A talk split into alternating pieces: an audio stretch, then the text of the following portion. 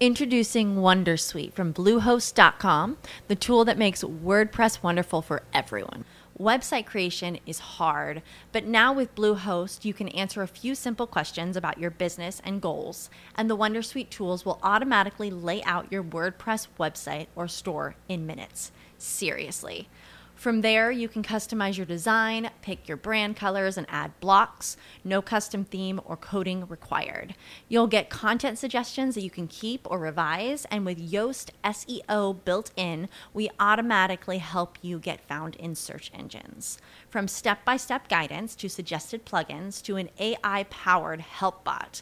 Our built in tools make WordPress wonderful for everyone. Maybe that's why Bluehost has been recommended by WordPress.org since 2005. Whether you're a beginner or a pro, you can join over 2 million Bluehost users. Go to bluehost.com slash wondersuite. That's bluehost.com slash wondersuite.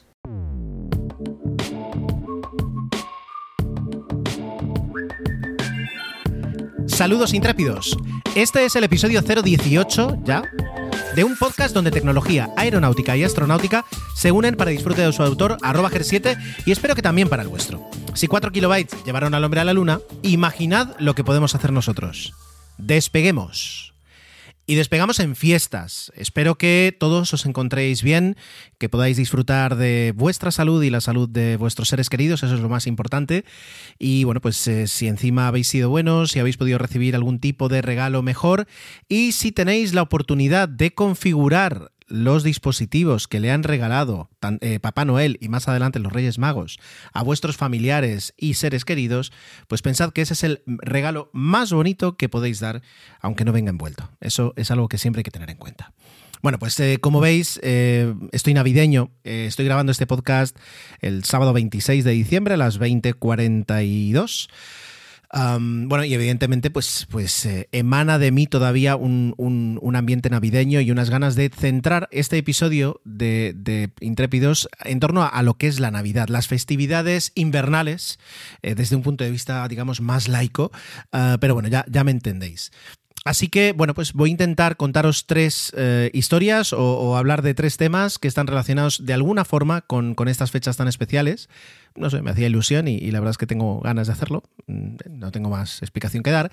Eh, lo único que voy a hacer es un pequeño eh, aviso y es que si, pues, quiere decir, en la sección de aeronáutica, en la sección aero, en la segunda, si vais a verla con pequeños, pues bueno, pues tenedlo en cuenta, tened en cuenta que vamos a hablar de Santa Claus en, algunos aspectos y, espero que con eso baste para eh, advertiros en ese aspecto, ¿vale? No, no, es que vaya a hacer nada raro, pero voy a contar una historia y pues dependiendo de, la situación, de la edad, de todo, pues ya me entendéis, ya me he complicado lo suficiente para que ningún niño me entienda y, y solo me entendáis vosotros. Dicho esto, pues empecemos.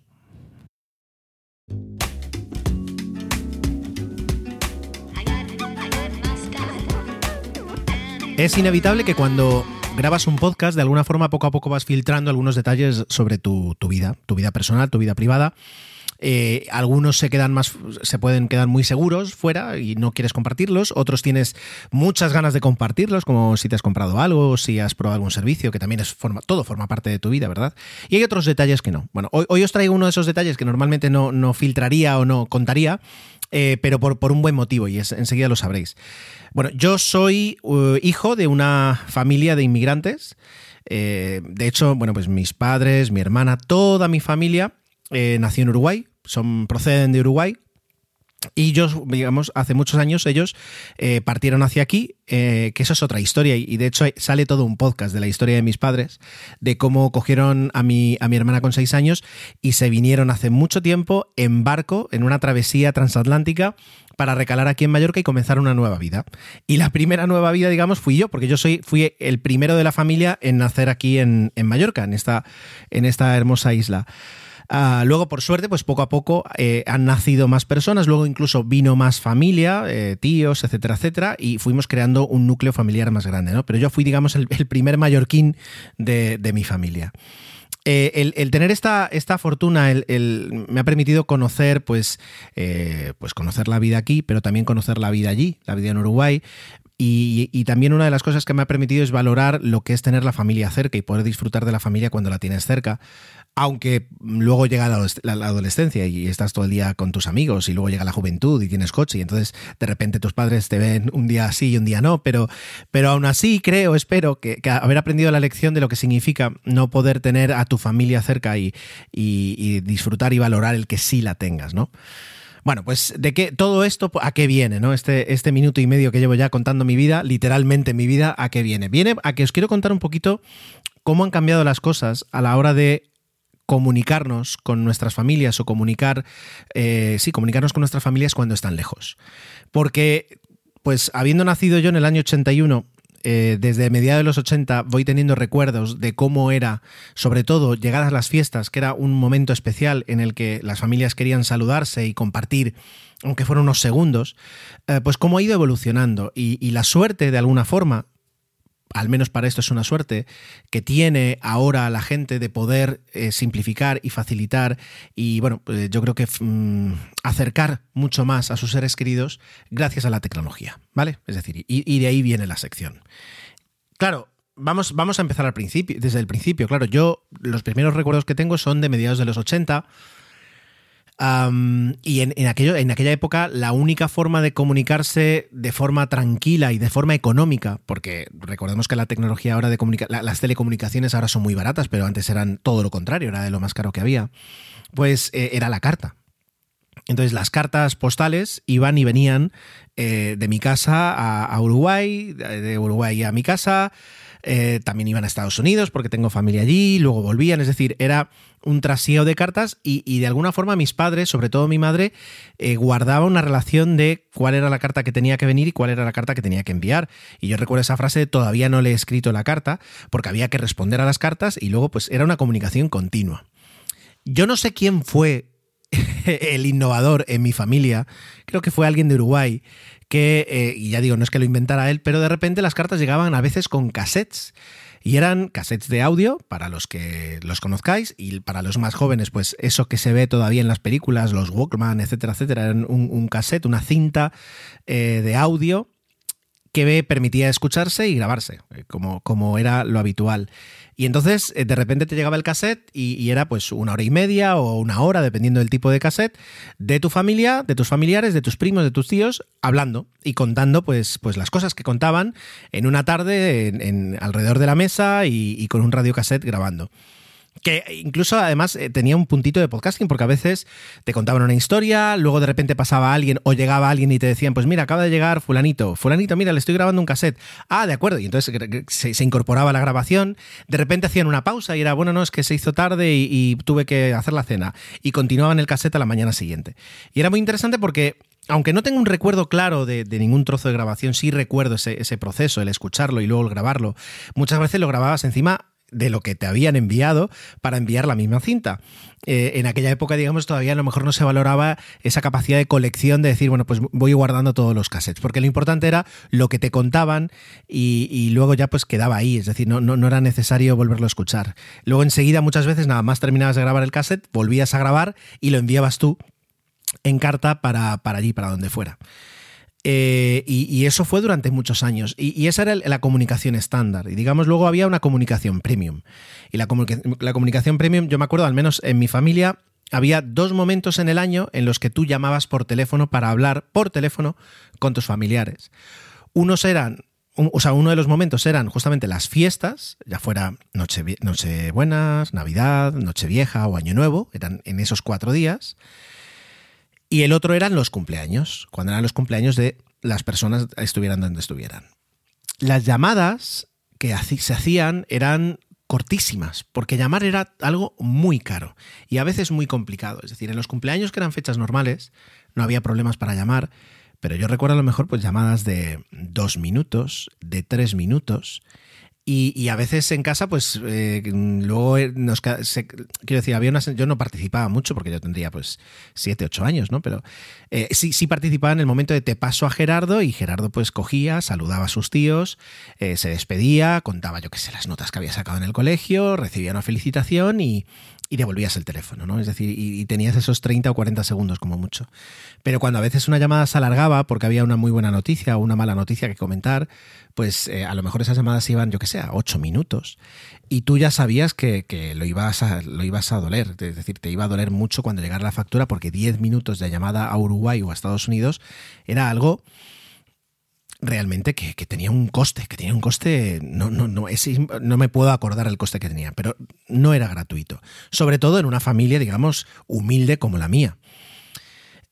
Eso era, digamos, en los cumpleaños, que era todavía fácil comunicarse, pero es que en Navidades eh, comunicarse era muy complicado.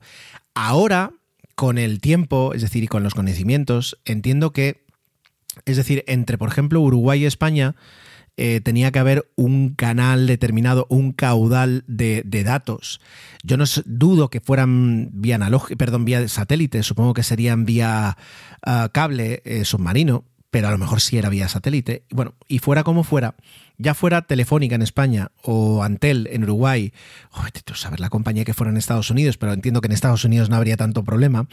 Eh, pues compartían y, acordaban, no sé cómo funciona, Telecos, ayudadme, eh, en aquella época, la cantidad de líneas y la cantidad de comunicaciones simultáneas que se podían establecer entre dos países. Pero era limitado. Y teniendo en cuenta que Uruguay es un país que tiene 3 millones de habitantes, siempre ha tenido 3 millones de habitantes, nunca ha crecido porque eh, constantemente hay un flujo de migrantes a lo largo de las décadas y se estima que más o menos puede haber otros 3 millones de uruguayos alrededor del mundo, eh, pues claro, para llamar en Nochebuena o en Navidad o en Nochevieja, era complicado. Yo recuerdo el momento de las llamadas. Había un momento, después de cenar, más o menos, en los que comenzaba una especie como de, ritual de vamos a llamar o me tienen que llamar. Es decir, el 24 llamamos a mi tía, por tanto, el 25 o el 31 esperamos su llamada. Porque luego, es decir, los costes más o menos se balanceaban, ¿no? Si yo llamo un día, tú me llamas el siguiente y así.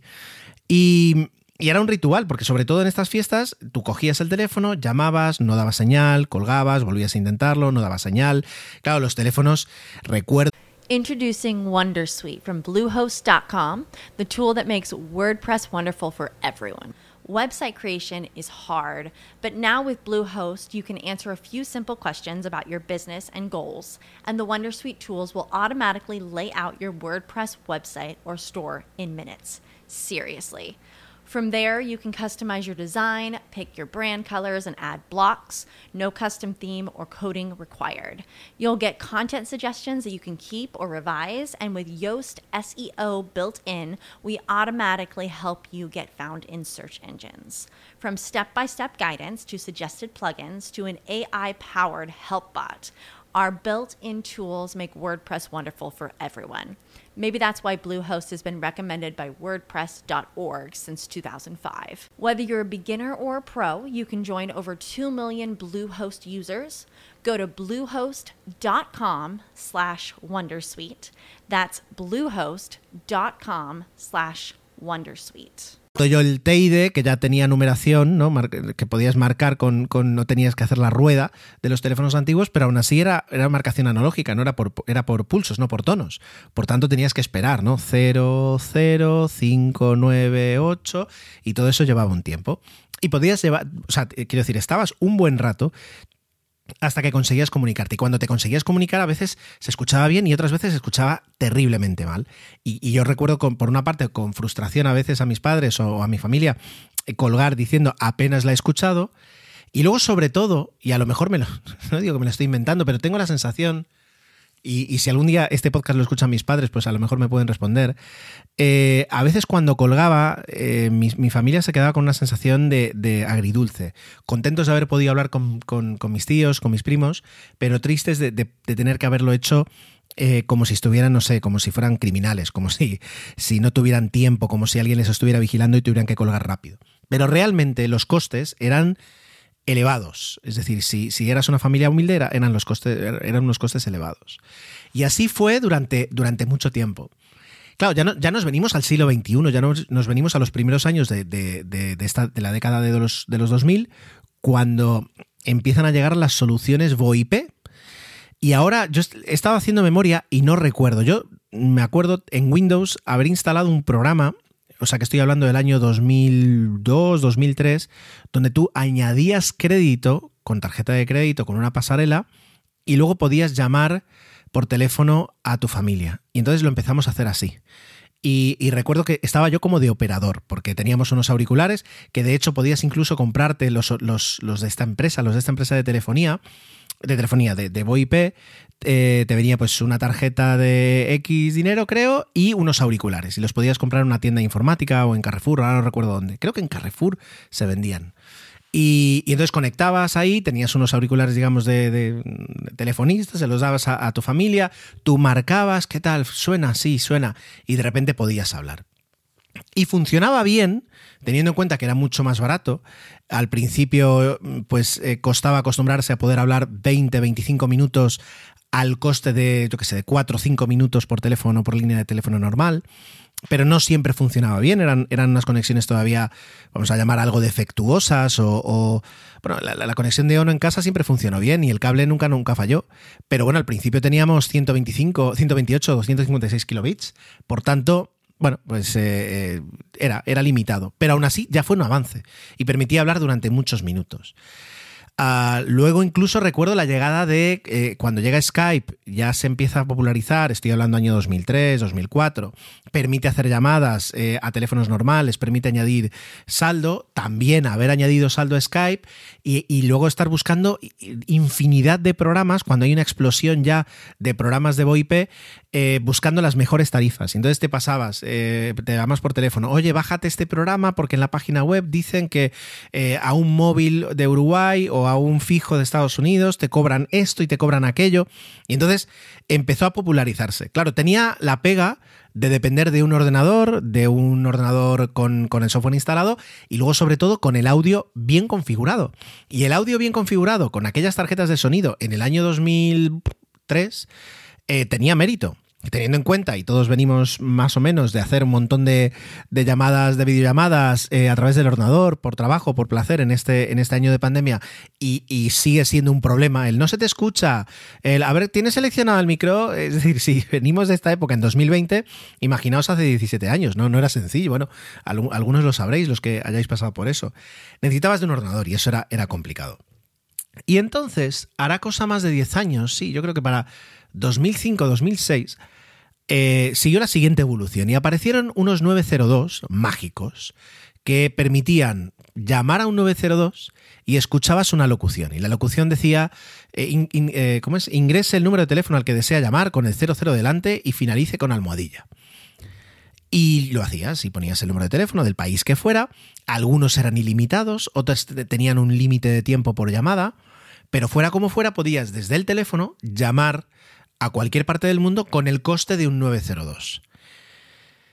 Claro, internamente yo entiendo que lo que hacían era un servicio de VoIP, pero en lugar de utilizar un software de ordenador, lo que tenían era contratada una línea y, cada vez que llamabas dabas contra una centralita que canalizaba, transformaba tu llamada a VoIP y la lanzaba contra, pues contra quien fuera para, luego establecer conexión en ese país. Perfecto. Em, eso, eso tecnológicamente, pero lo que fue para mi familia fue, fue, una, una, solución, porque por una parte, eh, el coste de un 02 desde un fijo es no es, no es baladí, pero es asumible, sobre todo es calculable. Sabes que mm, luego, más o menos después de las primeras facturas, podías hacer cuenta y entonces decías, bueno, pues, pues si me gasto, yo qué sé, 2.000 pesetas, 3.000 pesetas, 4.000 pesetas al mes, es decir, pues puedo hablar tantos minutos y, y se hizo mucho más fácil, más accesible. No requería que yo estuviera pendiente del ordenador, del programa, sino que mis padres directamente descolgaban marcaban los números y podían llamar. y el servicio se mantiene. Y de hecho, eh, cuando yo lo utilicé hace poco, relativamente, sí, hace dos días, porque intentaba localizar a mi, a mi madrina que vive en Estados Unidos, no la pude localizar a través del móvil y la llamé al fijo y dije, bueno, pues voy a probar. Y, y efectivamente, el 902-055-123 sigue funcionando. Y entonces, bueno, sabes que estás pagando una llamada de 9, al 902 de 4 minutos, 4, de 12, de 12, de lo que sea. Pero es un coste, ya digo, mucho más asumible. Y finalmente, llegan los smartphones y finalmente llega eh, pues las, llamadas de VoIP mediante las aplicaciones de, mensajería. Para una familia de inmigrantes el tener un grupo como tenemos nosotros, donde están todos los miembros de la familia en diferentes países, ya nos ha acercado muchísimo. Eh, pero luego en 2015 WhatsApp introduce las videollamadas y claro, hay personas en, ese grupo de WhatsApp que superan los 80 años. Entonces, si tienes que explicar que se den de alta en Skype o en otro programa para eh, poder hacer videollamadas, etcétera, etcétera, es complicado. Pero, y esa es una de las cosas que, tiene Facebook, que hablábamos de monopolio, etcétera, etcétera, hacer unos podcasts, todo el mundo tiene WhatsApp.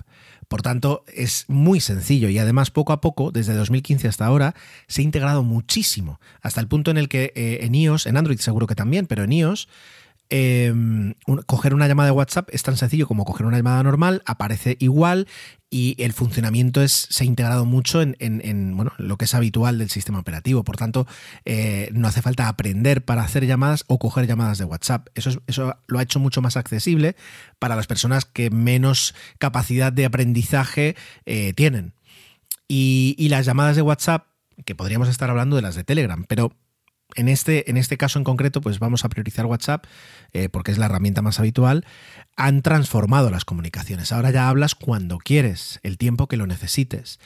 Eh, es verdad que mi familia no son de estar todo el día, las 24 horas, hablándose unos a otros, pero me ha sucedido varias veces el ir por la calle o el sobre todo cuando he, cogido el autobús que eh, coincides con otras personas y de repente dices esta persona lleva 30 minutos seguidos hablando con alguien y puedes figurar por, por, por un poquito los gestos, la alegría, por la videollamada, etcétera, etcétera, que a lo mejor están hablando con gente que vive a miles de kilómetros y sin embargo están ellos sentados en el autobús pues poniéndose al día de cualquier cosa. y es maravilloso cómo hemos pasado de aquellas cartas a, estar totalmente disponibles y poder pasar enlaces y luego poder ayudar. En, mi caso a veces pues he podido echar una mano a través de llamadas muy largas o videollamadas para resolver problemas tecnológicos allende los mares eh, y yo contento porque, porque antes era algo que directamente no teníamos, era imposible.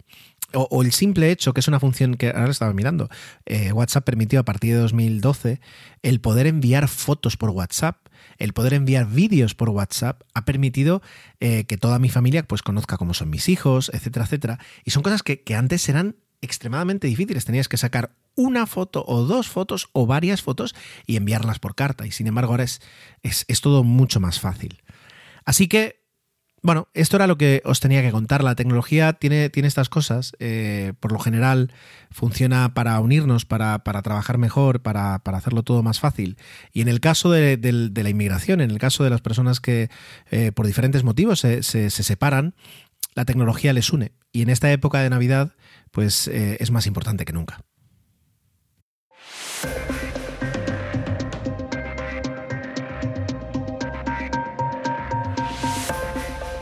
Mientras grabo esto, 26 eh, de diciembre, pues muchas personas estarán disfrutando ya con los regalos que les ha traído Papá Noel.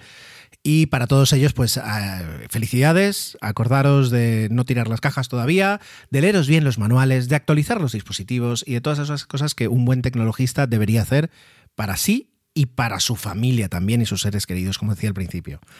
Eh, pero bueno, la noche del 24 es una noche muy emocionante y muchas personas pues lo viven con muchísima ilusión. Desde luego, al menos eh, en mi caso, eh, hay una diferencia notable cuando hay pequeños en la casa, cuando no lo hay. Pues cuando no lo hay es, una, es algo más comedido, es algo más tranquilo, es eh, a veces incluso algo más disfrutable, porque no tienes ese, esa efervescencia que te dan los pequeños, pero que desde luego llenan de ilusión la sala donde están y, el cómo esperan pues sus regalos, ya sea, ya lo sea mm, que Papá Noel llegue el 24 por la noche o pase de madrugada y ya sabrán los regalos el día 25 se ha hecho habitual ahora ya también aquí en España que diferentes medios o diferentes eh, fuentes vayan informando de dónde está Santa Claus por la noche y es algo muy habitual el revisarlo. Eh, estaba mirando, por ejemplo, la cuenta de Twitter de controladores, sí que eh, publicaron un vídeo explicando un poquito pues, el seguimiento que hacen ellos al trineo de Papá Noel durante, durante la Nochebuena. Y también eh, Flightradar, el servicio de traqueo de tráfico aéreo, que tenemos que hablar algún día y dedicarle un, espacio, ah, también mostraba en tiempo real pues, eh, un, una aeronave Introducing Wondersuite from Bluehost.com, the tool that makes WordPress wonderful for everyone. Website creation is hard, but now with Bluehost, you can answer a few simple questions about your business and goals, and the Wondersuite tools will automatically lay out your WordPress website or store in minutes. Seriously. From there, you can customize your design, pick your brand colors, and add blocks. No custom theme or coding required. You'll get content suggestions that you can keep or revise, and with Yoast SEO built in, we automatically help you get found in search engines. From step by step guidance to suggested plugins to an AI powered help bot, our built in tools make WordPress wonderful for everyone. Maybe that's why Bluehost has been recommended by WordPress.org since 2005. Whether you're a beginner or a pro, you can join over 2 million Bluehost users. Go to bluehost.com slash wondersuite.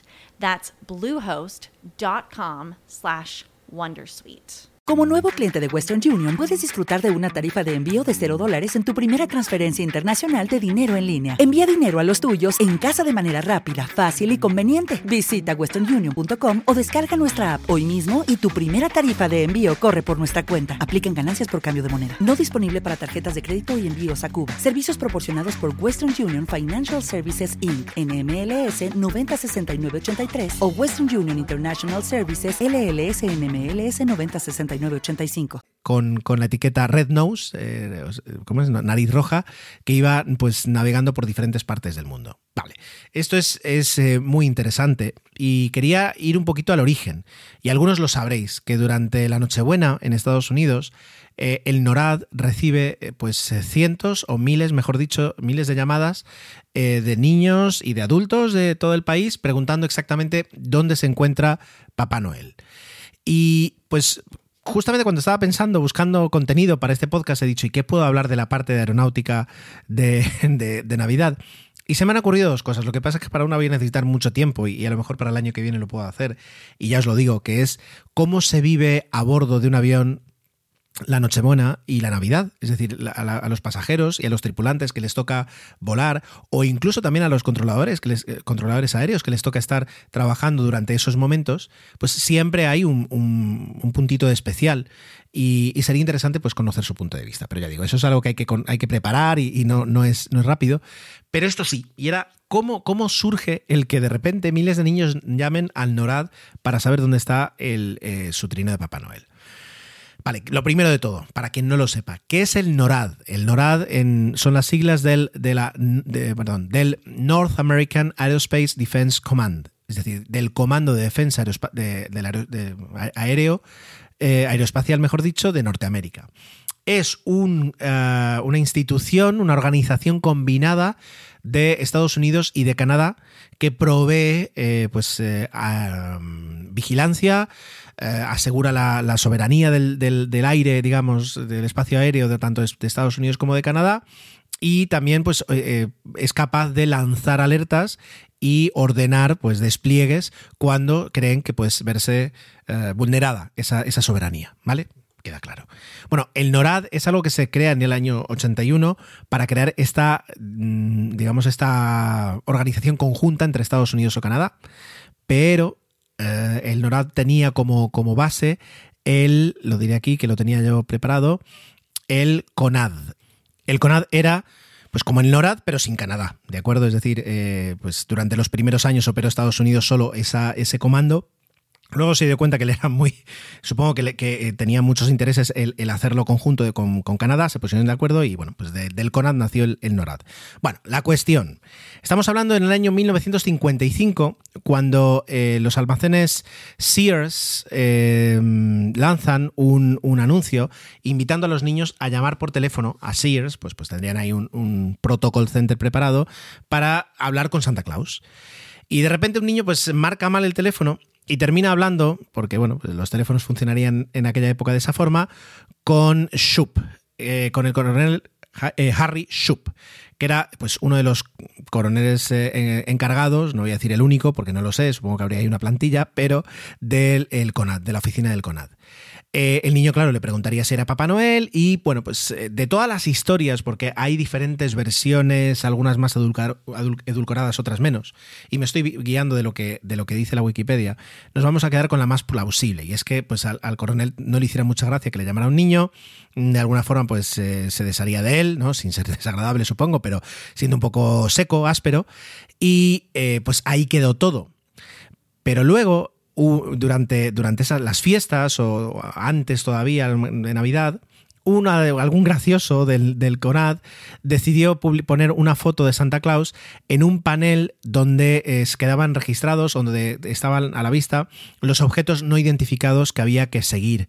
¿Vale? Es decir, no tengo ni idea de cómo funciona el CONAD, ¿vale? Y menos en los años 50, pero vamos a asumir que había un corcho por ahí donde se colocaban de alguna forma pues eh, fichas de los aviones o de los contactos no identificados que había que seguir. Y alguien puso ahí una foto de Papá Noel. Con tan buena suerte que alguien de la oficina de Relaciones Públicas vio esa broma eh, perdón, perdón, que el, propio coronel vio ese cartel y dijo, oye, mm, aquí podríamos sacar algo gracioso o algo bonito para los niños. Y habló con la persona de Relaciones Públicas y le dijo, saca un comunicado de prensa diciendo que el CONAD estas navidades va a poder, eh, va a rastrear el trineo de Santa Claus. Sacó ese, ese comunicado, en algún momento se acordaría del niño que había atendido, se saca el comunicado y el comunicado pues tiene mucha aceptación y tiene mucho, mucho éxito entre los medios de prensa en Estados Unidos. Al año siguiente, pues este hombre ya se había olvidado y había pensado que bueno, que había quedado así, algo, algo gracioso, punto. Pero eh, la Oficina de Relaciones Públicas le dice, oye, tenemos a varios medios y a varias agencias de prensa diciendo si este año lo vamos a hacer también. Y entonces, pues, este hombre diría, pues, pues, ¿por qué no? Es decir, no tiene coste. Y, así empieza esa tradición. En algún momento, el propio NORAD habilita un teléfono, ¿de acuerdo? Para que los niños llamen. Y lo que hace es, pues, piden voluntarios para poder recibir esas llamadas, ¿de acuerdo? Y la cosa pues se ha ido de madre. Es decir, en 2018, según la, Wikipedia, hubo 1.500 voluntarios recibiendo las llamadas de mm, cientos de miles o de decenas de miles de niños. Y aparte, en 2014, por ejemplo, se recibieron más de 100.000 llamadas y em, por aquí estaba en cuanto a, cuántos correos electrónicos, 12.000 correos electrónicos. Esto en, años pasados, ¿vale? Ahora es raro que no haya un WhatsApp, etcétera, etcétera. Y en diciembre de, eh, de 2019 la página noradsanta.org recibió 9 millones de visitantes.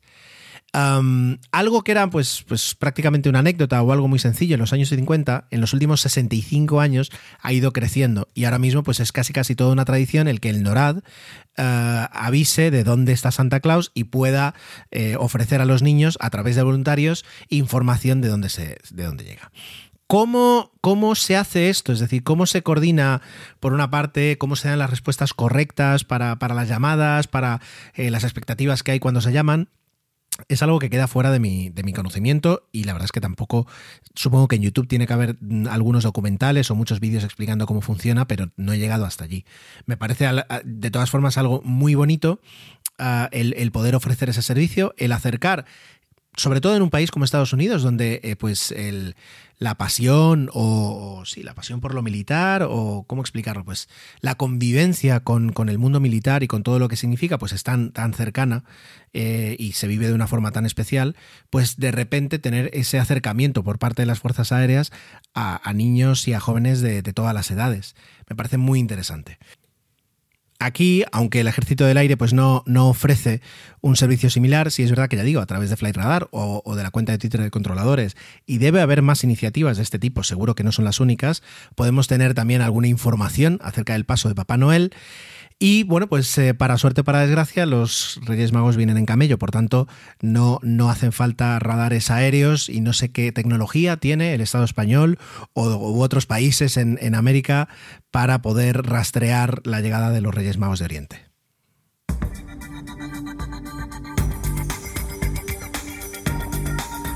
Tal vez de todas las misiones espaciales, al menos las que yo conozco, mi, pequeño conocimiento, la más navideña y la que se me ha ocurrido eh, comentar hoy contaros sea la del Apolo 8. ¿De acuerdo? para todos aquellos que no tengáis ni idea de lo importante que fue el Apolo 8, la misión Apolo 8, os recomiendo ya, si sois suscriptores de HBO y si no lo sois, disfrutáis de la primera semana y os da tiempo de sobra, de buscar la serie de la Tierra a la Luna. Hemos hablado con Santi de ella. Es una serie de 10 capítulos, si no voy mal, que fue producida en 1998 por Ron Howard y mm, Tom Hanks. Después de, después de hacer prácticamente Apolo 13, se, lanzaron a realizar esta serie. Y narra muy bien la parte del programa Apolo del programa espacial Apolo dentro de, dentro de la carrera espacial de Estados Unidos en los 60. ¿De acuerdo? Merece muchísimo la pena. ¿Por qué os cuento esto? Es decir, la misión se inicia el 21 de diciembre. Por tanto, justamente para Nochebuena, eh, los astronautas estaban llegando y orbitando la Luna por primera vez. Y digo por primera vez, no solo ellos, sino que cual, el, fueron los primeros seres humanos en salir de la órbita eh, terrestre para llegar hasta la Luna. ¿De acuerdo? Vamos, vamos a hablarlo muy bien. Es decir, porque es una misión que ahora cuando he leído el primer párrafo que tiene la Wikipedia, te das cuenta de lo, importante que fue, que fue, ¿de acuerdo? El comandante Frank Borman, el piloto del, del, módulo de comando, James Lovell, Jim Lovell, que fue luego el comandante del Apolo 13, y el piloto del módulo lunar, Will, Bill Anders, aunque fíjate, la misión no tenía, eh, no tenía módulo lunar, así que bueno, pues era el tercer astronauta, digamos, fueron los primeros humanos en salir de órbita, de órbita terrestre baja, los primeros en ver la Tierra completa, los primeros en ver el lado oculto de la Luna, y los primeros en ver el amanecer de la Tierra desde la Luna. Además, era el tercer vuelo del cohete Saturno V y su primer vuelo tripulado. Y también fueron el primer lanzamiento desde el Kennedy Space Center en Florida, ubicado eh, al lado de la estación de la Fuerza Aérea en Cabo Cañaveral, que era desde donde habían salido todos los demás cohetes. ¿Vale? ¡Wow! Claro, luego, si te pones a leer el perfil de todas las misiones Apolo, sobre todo las primeras, eh, te das cuenta que, que, los saltos eran enormes. Eran de, del 7 al 8 se hizo una barbaridad, del 8 al 9 también, del 9 al 10, del 10 al 11. Y luego mm, es verdad que a lo mejor del 11 al 13 pues es, estuvieron un poquito más tranquilos, pero luego también el 14, el 15, el 16, cada vez iban introduciendo un montón de cosas nuevas y, eran misiones muy importantes. Sobre todo, ya digo, las, anteriores, la 7, la 8, la 9 y la 10. Eh, daban, daban, aquello no eran escalones, aquello eran terraplenes directamente que tenían que saltar para poder preparar toda la tecnología y llegar al Apolo 11 y llegar al alunizaje. Entonces, ¿qué es lo que ocurre? Eh, había un programa inicial en el cual pues, se, iban a probar diferentes cosas. El Apolo 7 iba a lanzar pues, el módulo de mando, iba a orbitar, iba a ver qué se podía hacer, iban a practicar la reentrada, cómo funcionaba el, el módulo de mando en la reentrada, perfecto.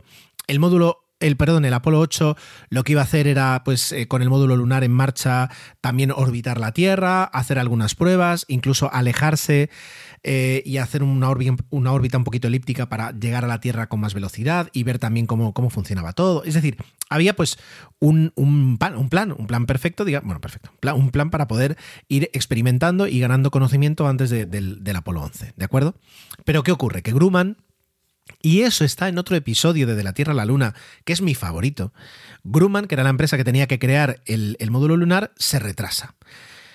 Eh, lo cual, pues, no, no, es que no fuera habitual, pero al menos eh, una vez visto el capítulo se lo perdonas, porque fueron los que tuvieron que crear algo de la nada, porque nadie había creado jamás algo para aterrizar en la Luna. Es decir, era un vehículo completamente nuevo que no se guiaba por los conocimientos de eh, misiones anteriores. Por tanto, bueno, pues tuvieron bastante trabajo para, en diseñarlo porque además tenían unas restricciones de peso y una cantidad de restricciones enormes y tenían que sacar ahí el aparato. Bueno, pues entonces se retrasa y no va a estar a tiempo y prácticamente va a estar listo unos poquitos meses antes de que eh, Neil Armstrong llegara con el, bueno, Buzz Aldrin y, y, y Collins llegaran, llegaran al, a, la, a, la, Luna en el, en el Apolo 11.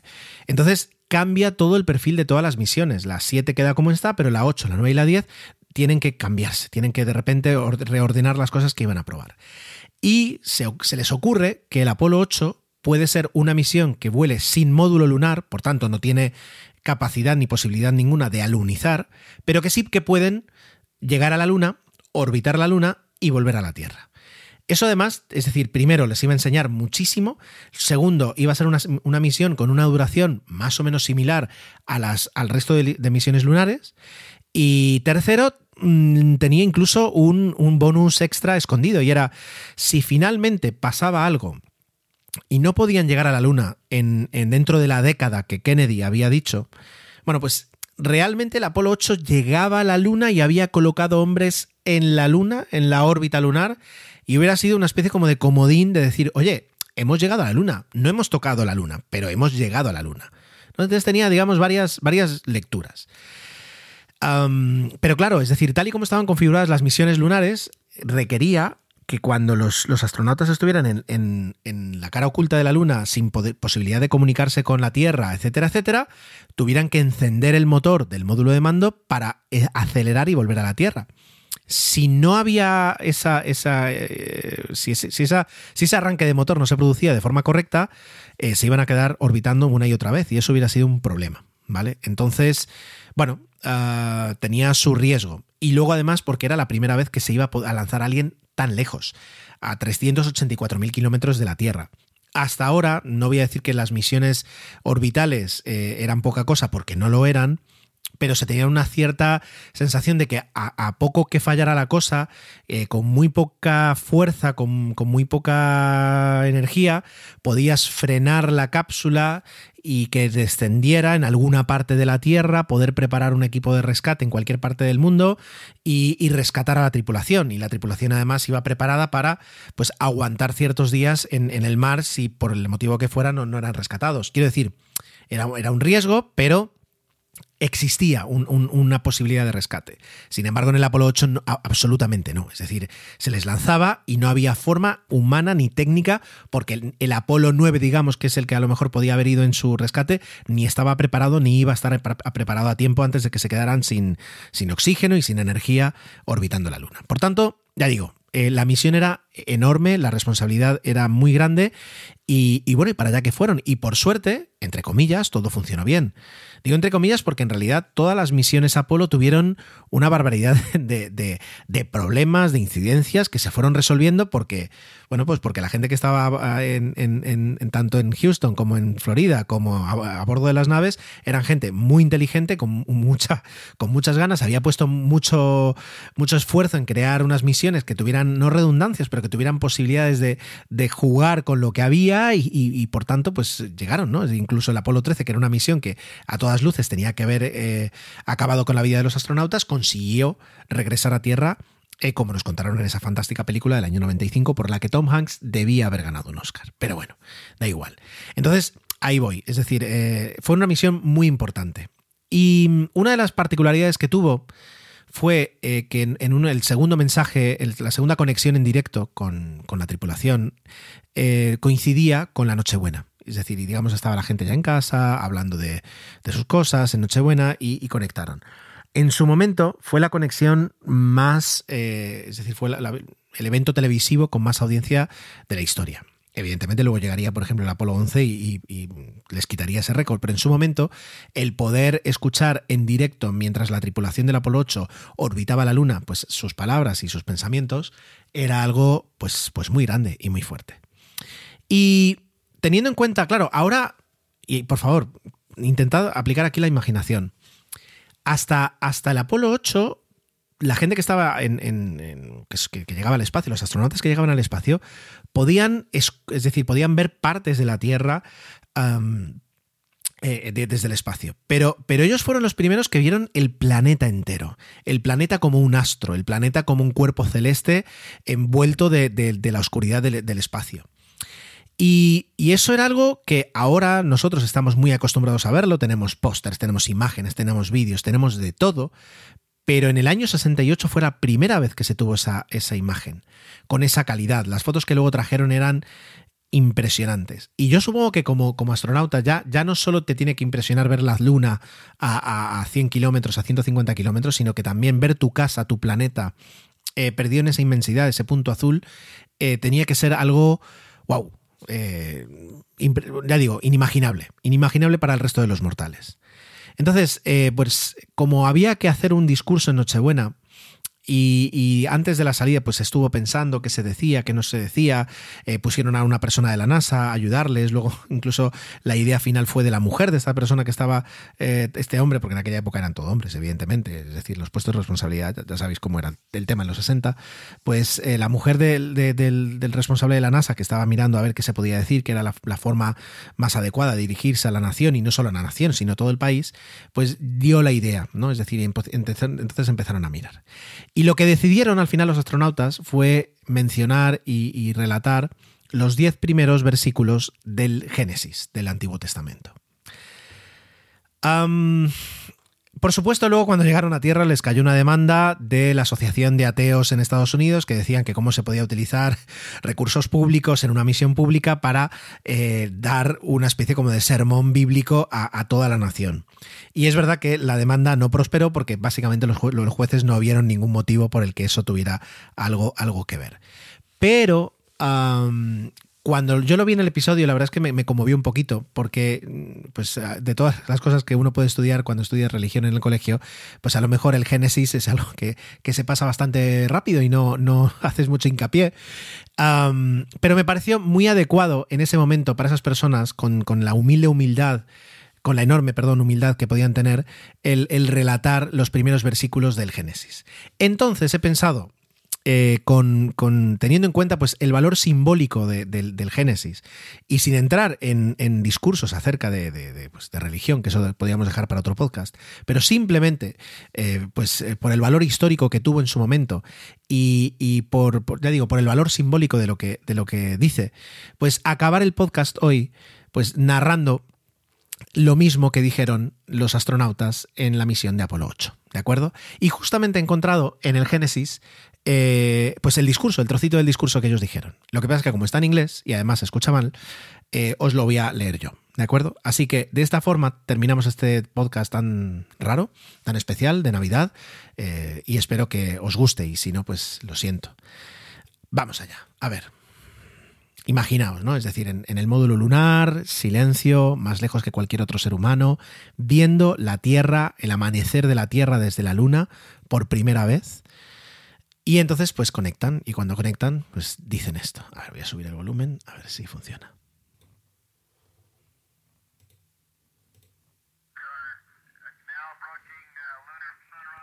Bueno, dicen que ahora se aproximan a la, al amanecer en la Luna y que a toda la gente de la Tierra, la tripulación del Apolo 8 tiene un mensaje que quiere eh, darles.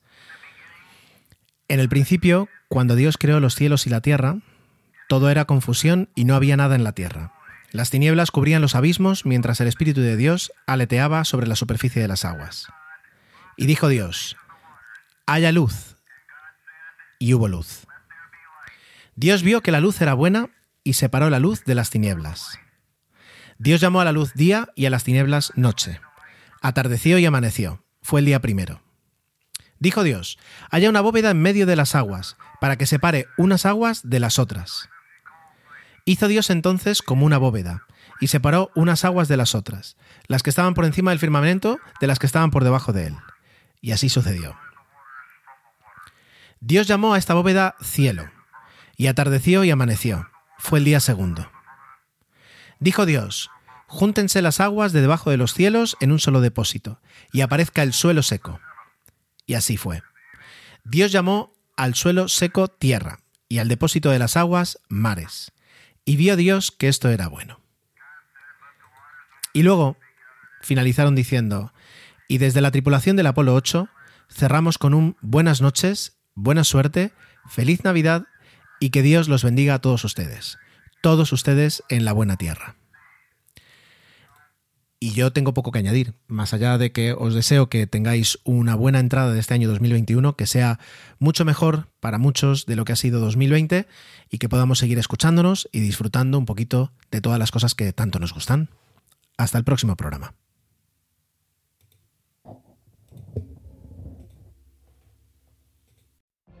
What if you could have a career where the opportunities are as vast as our nation, where it's not about mission statements, but a shared mission?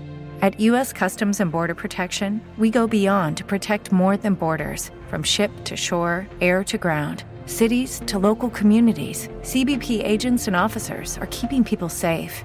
Join U.S. Customs and Border Protection and go beyond for something far greater than yourself. Learn more at cbp.gov/careers.